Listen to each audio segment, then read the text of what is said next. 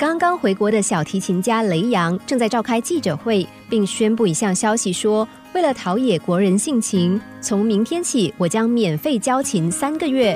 不过有一样入学资格，这个优惠只限于初学者。来学琴的人不必备琴，一切由我免费提供。什么小提琴家要免费教学？这么好，当然要去报名喽。这个消息一公布，雷阳的音乐教室便涌进了千人，一个个都要报名参加。由于人实在太多了，最后他只好限十五班，每班限四十个人。学生这么多，要一起上课，真的是件很麻烦的事。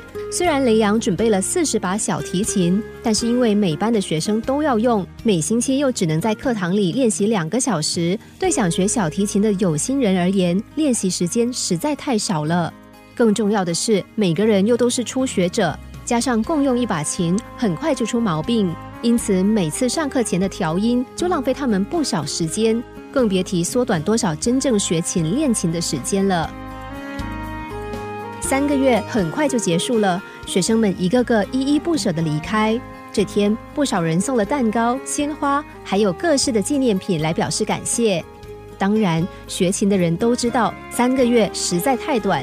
真的有心要学音乐的人不会这么停止，不少人纷纷缴了学费，进入没有优惠的中级班。有些人则买了一本又一本的乐谱，回家自己去练习。那乐器呢？当然不能把共用的琴带回家。大多数人早就在学琴的第一个月就到老师指定的乐器行买琴了。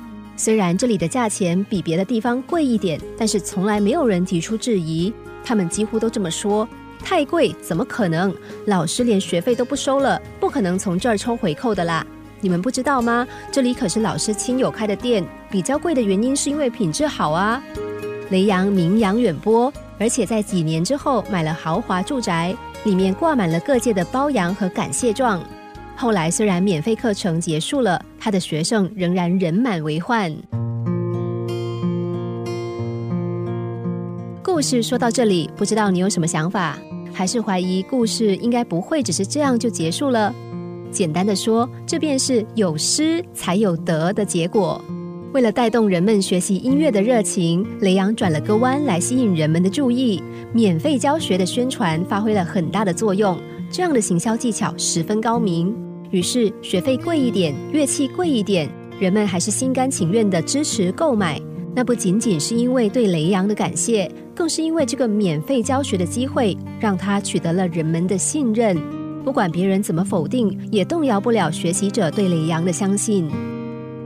其实，不论是经商或是处事，别老是计算着人们怎么回馈，更别处心积虑的算计要怎么回收报酬。聪明人都应该知道，先付出再谈收获，不是老生常谈。